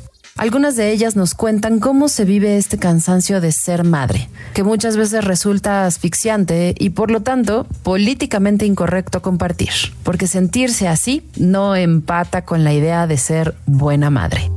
Es que a veces digo que tengo juntas para no tener que ir a recogerlo y formarme en la fila que dura una hora para recoger a tu hijo. Entonces me invento juntas y digo que no puedo ir y así tenga que ir mi pareja. Una vez aproveché que mi mamá cuidaría a mi hija de entonces 8 o 9 meses. Le dije que tenía mucho trabajo y que no sabía qué hora terminaría. Aproveché la oportunidad para salir a cenar y disfrutar de una botella de vino con mis hijos. En ese punto me sentía sobrepasada por la lactancia y las pocas horas de sueño. Según Esther Vivas, en su libro Mamá desobediente, ser mamá queda reducido y normativizado a dos opciones.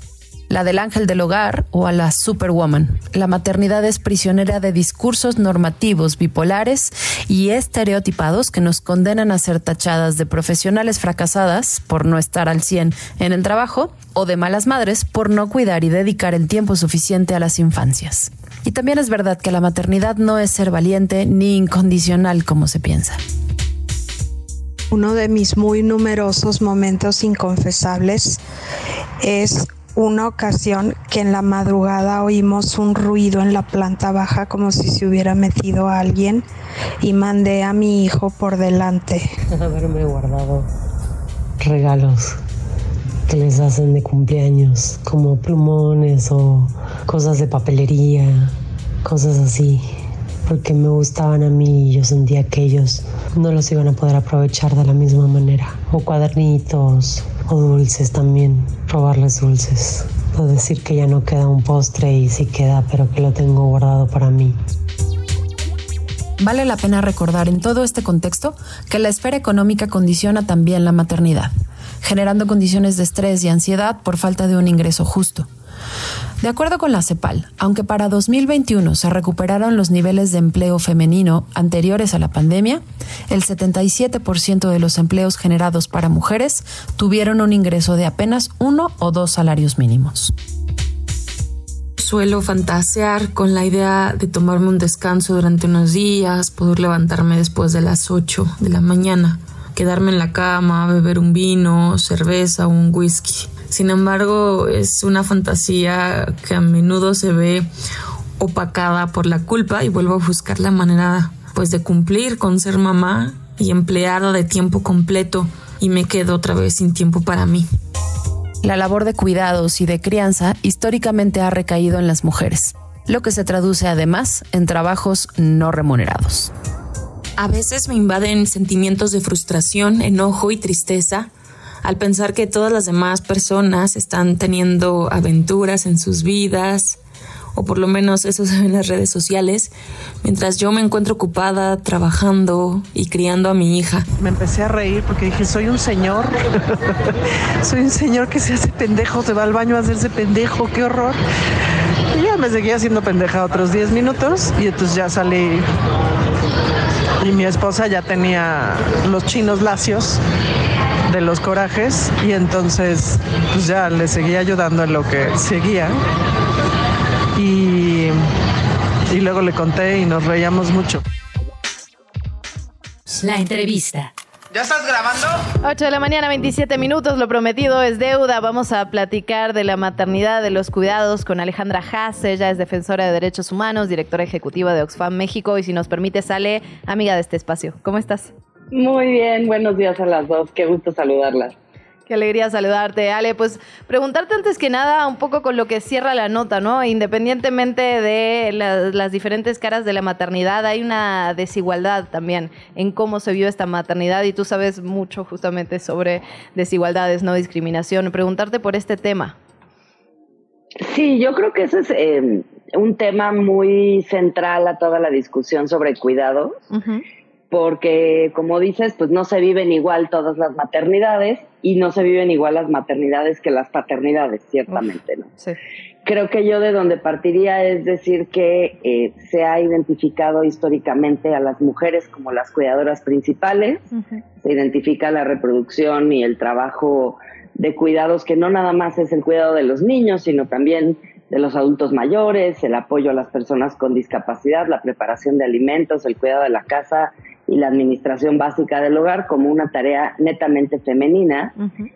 Y eso genera esto que también dice la nota, que es esta culpa de no estar al 100 en el trabajo, pero tampoco estar al 100 en la casa, y esta sensación de que el rol primordial que la sociedad, sobre el cual la sociedad nos juzga, es un rol eh, pues que no necesariamente es el rol elegido, eh, por muchas razones, pero además no necesariamente es el único rol que estamos cumpliendo, ¿no?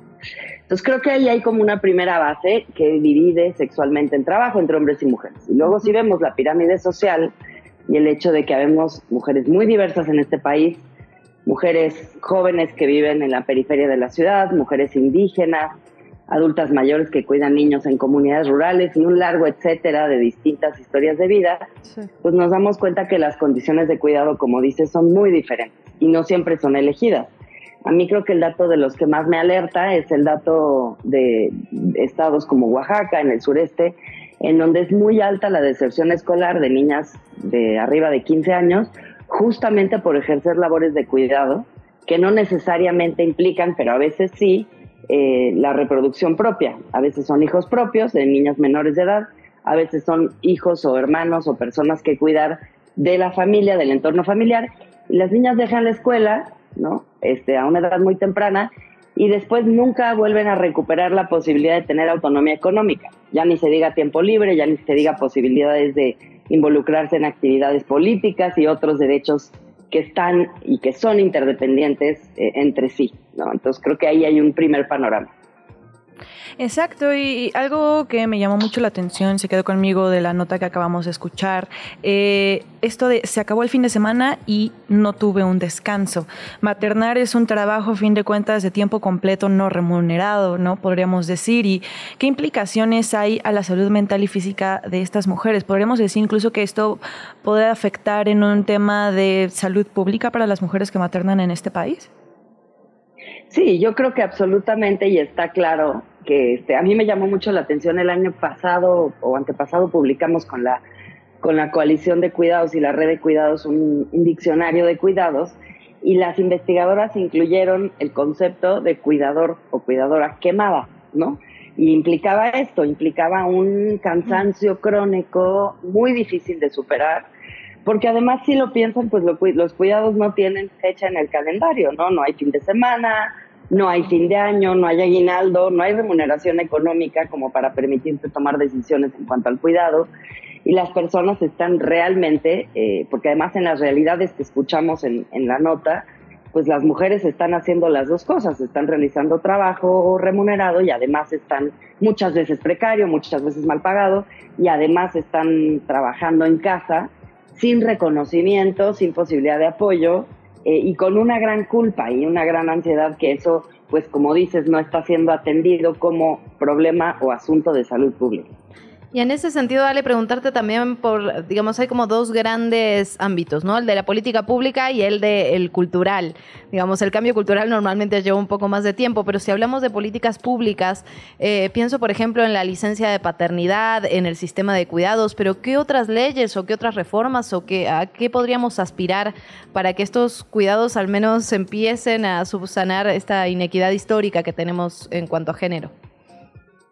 Pues mira, yo creo que eh, primero que nada darnos cuenta de que no hemos puesto el cuidado de la vida en el centro de todo lo que hace el Estado, que eso debería de ser, ¿no? O sea, realmente qué más importante hay para una sociedad que pues las personas estén bien, que vivan en plenitud y que las niñas y los niños crezcan en ambientes propicios, apropiados, con personas que les acompañen y que desarrollen todas sus capacidades y también que las personas mayores, las personas con discapacidad o las personas enfermas puedan ser bien cuidadas.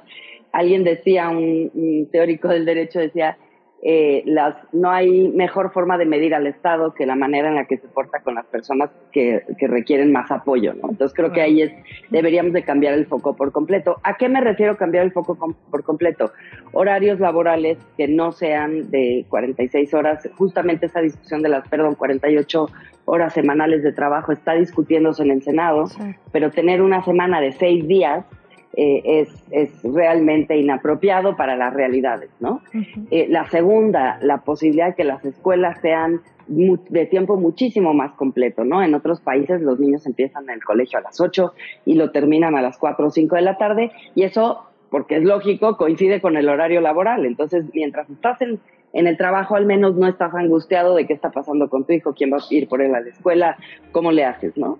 Este, hay, hay muchas otras medidas, como dices tú, las licencias de paternidad y todos los permisos y las formas de habilitar que los hombres participen en los cuidados, que esto además es una eh, es, es, un, es un círculo virtuoso con el cambio cultural al que hacías referencia, porque si los hombres nunca cuidan, los hombres nunca van a cuidar.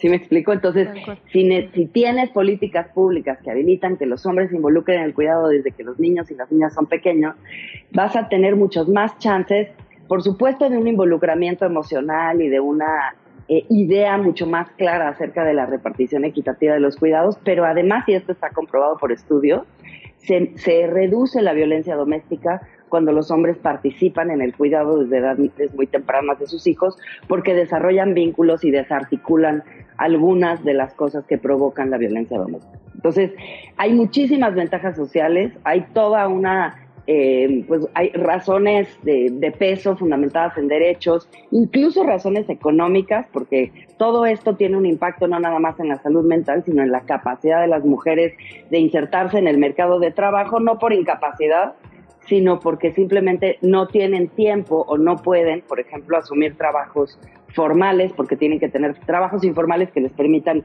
ir por los hijos, preparar los alimentos y hacer todas estas tareas.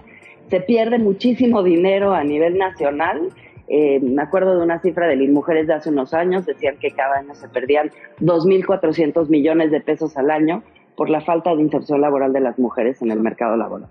Pues desde muchísimos ámbitos el tema nos preocupa y ocupa aquí en Que Chilengos pasa, Ale, así que, bueno, los micrófonos abiertos para ti cuando lo desees con este y otros temas que trabajas también muy, pero muy interesantes y que nos interesan también aquí en este espacio. Te agradecemos un montón este tiempo. Yo les agradezco a ustedes y les mando un abrazo. Muchísimas gracias, Ale. Y también en otro tema muy importante para, para, esta, para esta semana, para este día, es todo lo que ya estuvimos hablando ampliamente en este espacio, eh, lo que está sucediendo en Guerrero con el huracán Otis, que ha ocasionado daños significativos en la costa de Guerrero, y que este ciclón llega apenas unos días después del golpe de huracán Norma en la península de Baja California y Sinaloa en este último estado, que ya dejó tres muertos, además de severos daños materiales. Otis es el decimoquinto ciclón con nombre de, eh, de, esta temporada en el Pacífico, donde antes se formaron Adrián, Beatriz, Calvin, Dora, Eugene, Fernanda, Greg, Hilary, entre otros. Y durante el mes de octubre, México ha sufrido el impacto de varios huracanes y tormentas tropicales. Eh, para esto vamos a hablar con Víctor Orlando Magaña Rueda, investigador del Departamento de Geografía Física del Instituto de Geografía de la UNAM. Víctor, muchísimas gracias por tomar nuestra llamada. Eh, bienvenido. ¿Qué tal? Buenos días. ¿Qué tal? Muy buenos días, investigador. Gracias por tomarnos la llamada. Hablamos ya de, este estudio que ustedes realizan y que tiene que ver, digamos, con un cambio en el comportamiento de los fenómenos meteorológicos, ¿no? Al parecer se, se robustecen de una forma mucho más rápida en un corto periodo de horas y es lo que estamos viendo particularmente con Otis y con otros fenómenos en estas últimas semanas. ¿Qué descubren, investigador? Bueno, lo primero que hay que decir es que esto no es nuevo.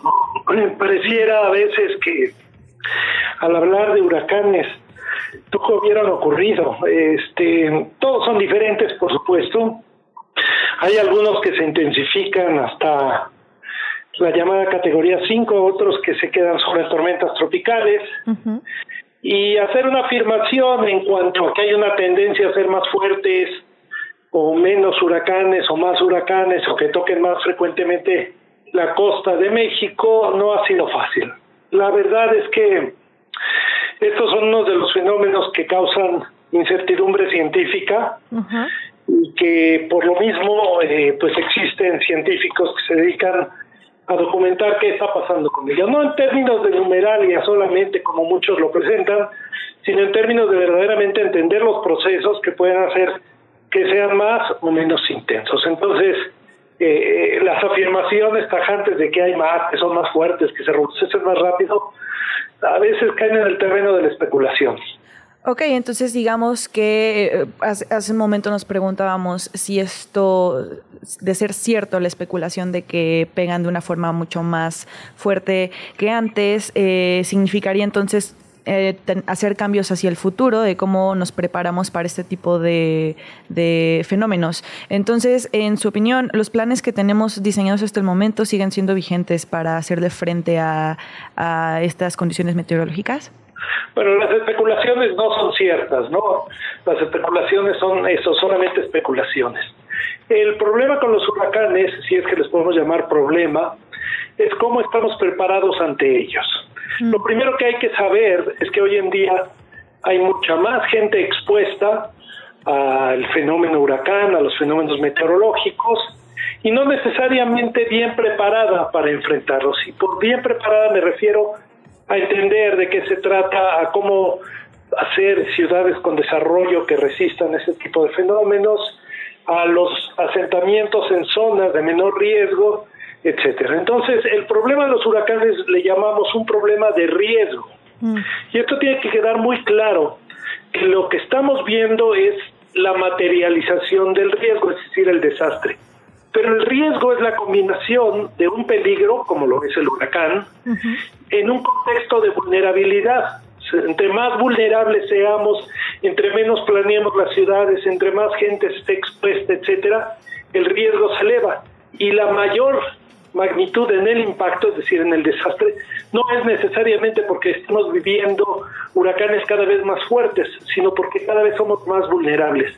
Esa explicación de que se deben los mayores daños y a los huracanes cada vez más fuertes y al cambio climático, cae en algo que le llamamos paradigma naturalista, enfoque naturalista, es decir, échenle la culpa a la naturaleza, échenle la culpa al cambio climático y los responsables de, de, planear la ocupación del territorio de forma segura, pues no tienen responsabilidad porque nadie los menciona. Entonces hay que ser muy claro en que lo que vemos como manifestación de los impactos no son otra cosa más que manifestaciones de un riesgo que sigue creciendo porque no ha habido verdaderas políticas que impliquen gestión de riesgo que nos lleve a prevenir los desastres. Y entonces seguimos pues justificando todo lo que nos viene pasando con el cambio climático, ¿no? Eh, eh, esto es este grave desde nuestro punto de vista porque cambiaría el enfoque a estar hablando de huracanes cada vez más fuertes a estar hablando de sociedades cada vez más vulnerables. Y en esta gestión de riesgos, investigador, ¿cómo, ¿cómo opera la geografía? Me imagino que se deberían tener diferentes políticas públicas para diferentes terrenos. No es lo mismo que, eh, digamos, llegue un huracán a la costa de Guerrero, por ejemplo, a que lo haga a otro tipo de terreno, otro tipo de infraestructura. En ese sentido, ¿cómo varía?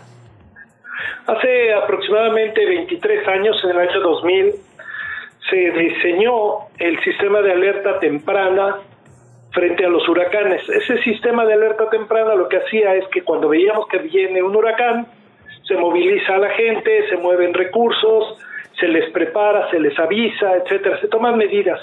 Pero sigue siendo respuesta de emergencia. La geografía tendría que decirnos en dónde debiéramos tener especial cuidado frente a este tipo de fenómenos, esté o no esté presente el sistema en ese momento. Por ejemplo, en toda la costa en la zona frente a el Pacífico, por ejemplo, como ahora en el estado de Guerrero, se debieran tener ciertas políticas de ordenamiento territorial, es decir, eh, volver a, revisar los asentamientos, sobre todo aquellos que son inundables. Eh, muchas veces eh, en México lo único que se habla es que las categorías y se habla con preocupación de que alcanzó categoría 3, 4 o 5. Sin embargo, está demostrado que el principal daño a las comunidades son las lluvias constantes, intensas, y esto lo que provoca son inundaciones, son deslaves en las laderas, y cada una de estas regiones, las propicias para inundarse, las deslaves, este, inestabilidad de laderas, etcétera, todo eso tendría que ser analizado desde, desde, diferentes perspectivas para evaluar verdaderamente su riesgo. Ahí la geografía juega un papel fundamental porque no se trata solo de la meteorología del huracán, sino que se trata de analizar todo el contexto en donde esto está ocurriendo y empezar a corregir, repito, aun y cuando los huracanes no estén presentes. Cuando ya están presentes, como en el caso actual, pues lo único que se está haciendo es actuar frente a la emergencia pero eso no soluciona los problemas. Ahora, eh, me gustaría mencionar un aspecto que, pocas veces se menciona y que tiene que ver con el agua. O sea, eh, los huracanes no solo son ese peligro, esa amenaza que algunos la pintan como que viene a destruir, no, también proveen precipitaciones que son fundamentales para un balance hídrico en el país y ese, a esa parte del huracán Nora eh, en el noroeste de México, eh, no sé, pero pienso que viene a resultar un alivio para un sector agrícola, por ejemplo, muy afectado por la sequía, viene a representar este huracán Otis con las lluvias que deje en el sistema Cutzamala, también una especie de alivio para recuperar en cierta medida los bajos niveles de esto. Ahora no se piense que dependamos solamente de eh, los huracanes para entonces depender cuánta agua vamos a tener.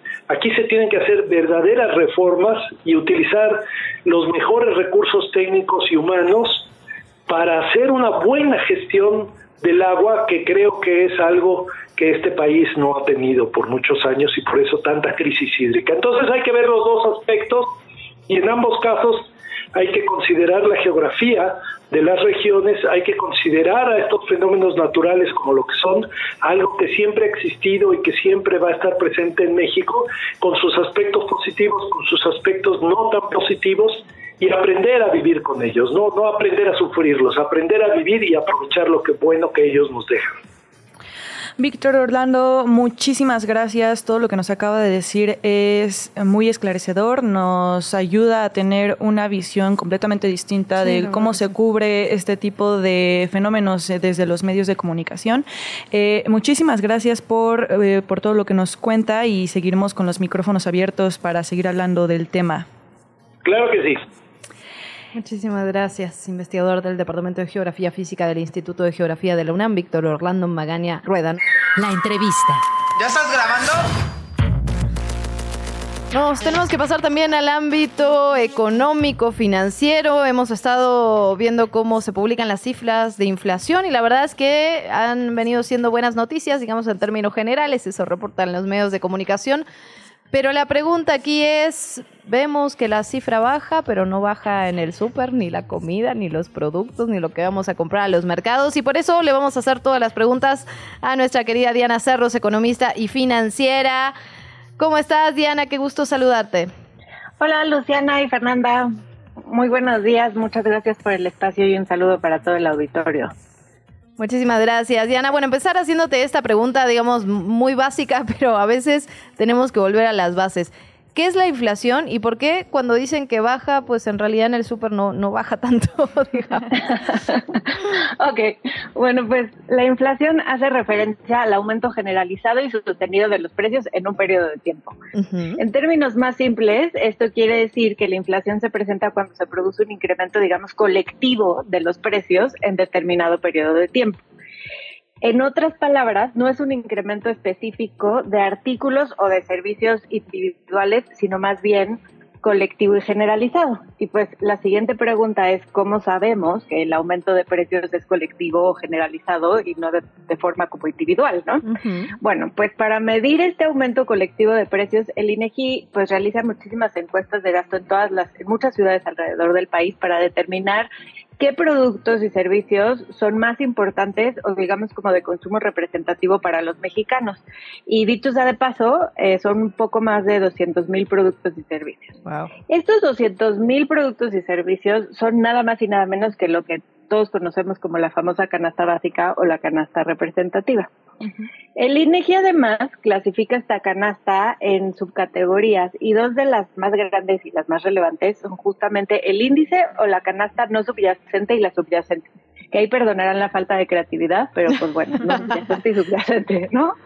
Eh, por un lado, en el índice subyacente podemos encontrar los bienes y servicios que tienen precios muchísimo más eh, volátiles.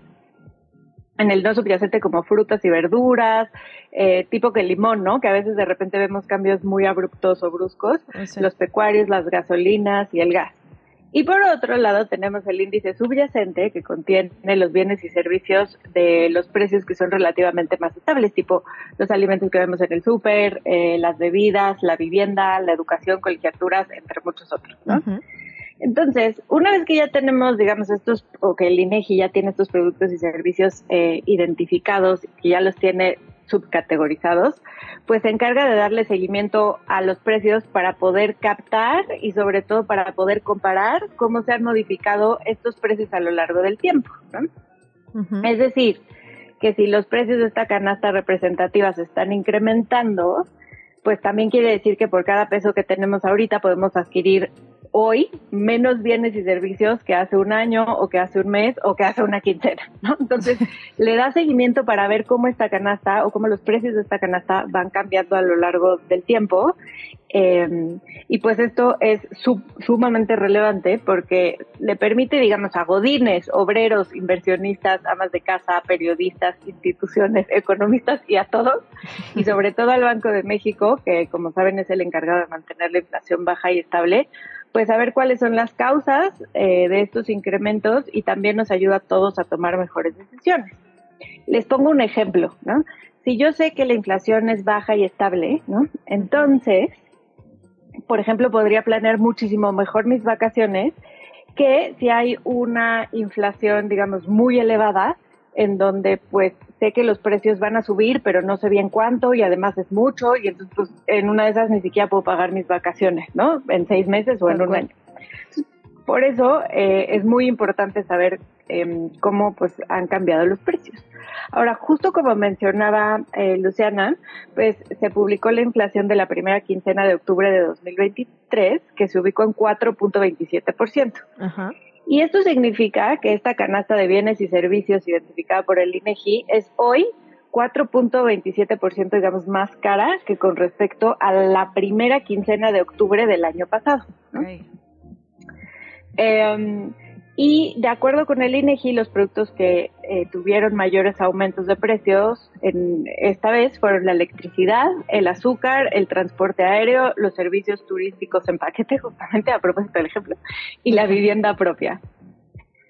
Ahora, también, como se mencionaba antes, lo destacable de esta información es que si bien la inflación generalizada ha pasado de niveles de 6, 7 y 8% a lo largo de 2021 y 2022, a este último nivel de 4.27%, en gran medida ha sido por la caída y los efectos de la inflación subyacente, es decir, de la que tiene los precios más volátiles, ¿no?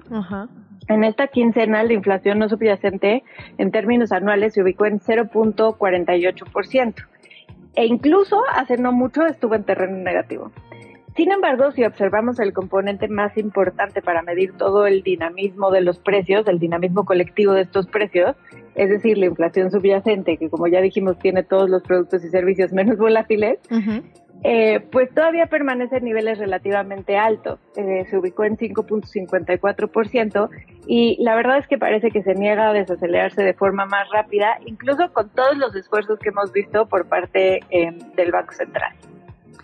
Y bueno, en el contexto de que todo, todo sube de precio con la inflación, una pregunta que surge, que una vez me hizo una amiga y que podría considerarse tal vez una pregunta tonta, pero me parece muy válida y que nos puede ayudar a, entender mejor, ¿por qué no simplemente imprimimos más dinero y ya? ¿Qué, qué, qué, qué ocasionaría eso? Eso estaría increíble. Me gustaría tener una impresora de dinero en casa, pero eh, el hecho de que el hecho de que haya más dinero también produciría, digamos, como eh, más consumo y más demanda de ciertos bienes. Por ese lado, produciría también más escasez, porque imagínate que ahora todos queremos comprar la taza de moda o el celular de moda, o lo que tú me quieras, este, cualquier ejemplo, ¿no? Entonces, por un lado, pues eh, los productores también eh, tendrían que producir más, ¿no? Y no sería inmediato. Entonces hay cierta escasez que ahí pues, tendría que subir el precio. Y además, pues, por ejemplo, si produces, no sé, tazas, ¿no? Por poner un ejemplo bastante simple. Eh, a lo mejor la demanda te pasó de 15 tazas a 30 tazas porque ahora la gente tiene más dinero y quiere consumir esas tazas. Te compra más, claro. Pero para producir 30 tazas a lo mejor tienes que contratar a un trabajador más o comprar una máquina extra y pues suben los costos, ¿no? Entonces, en cuanto sube el costo también, pues tendrías que subir el precio. Entonces, este incremento, digamos, del dinero dentro de la economía, pues generaría eh, por un lado escasez y después incrementos en costos y obviamente incrementos en precios, ¿no? Porque pues, o sea, o lo podría no incrementar, pero a costa de un de cierto margen de utilidad, ¿no? Es decir, pues voy a ganar menos yo como productor y eso también va en contra en el largo plazo de los consumidores porque pues si hay menos productores también hay menos variedad pues de bienes y servicios, ¿no? Porque a lo mejor si, si cae la utilidad, pues tienen que cerrar y entonces ya no pueden producir las mismas tasas y entonces pues eso no nos beneficia como consumidores, ¿no? Eso en términos muy simples y generales. Y ojalá, Diana, después podamos hablar del tema de, digamos, las reservas en los bancos, ¿no? De cómo funciona, digamos, esas reglas de lo que se puede imprimir y no se puede imprimir por parte de los estados. Lamentablemente estamos, ya nos tenemos que ir, nos tenemos que despedir, Diana. Siempre es un placer y un gusto platicar contigo y que nos expliques así, literalmente como con peras y manzanas estos temas. Qué Exacto. con la inflación. Esa mera. Perfecto, cuando quieran. Muchísimas gracias. Gracias, Diana. Te mandamos un abrazo grande. Igual, bye. Bueno, estamos llegando al final del programa, Fer Guzmán.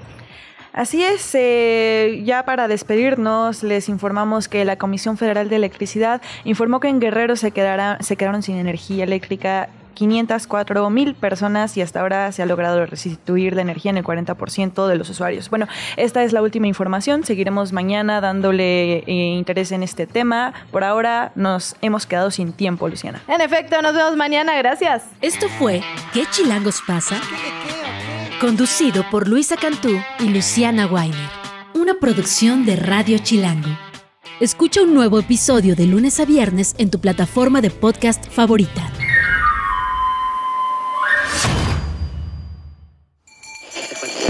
Radio Chilango, la radio que... Viene, viene, ¿eh?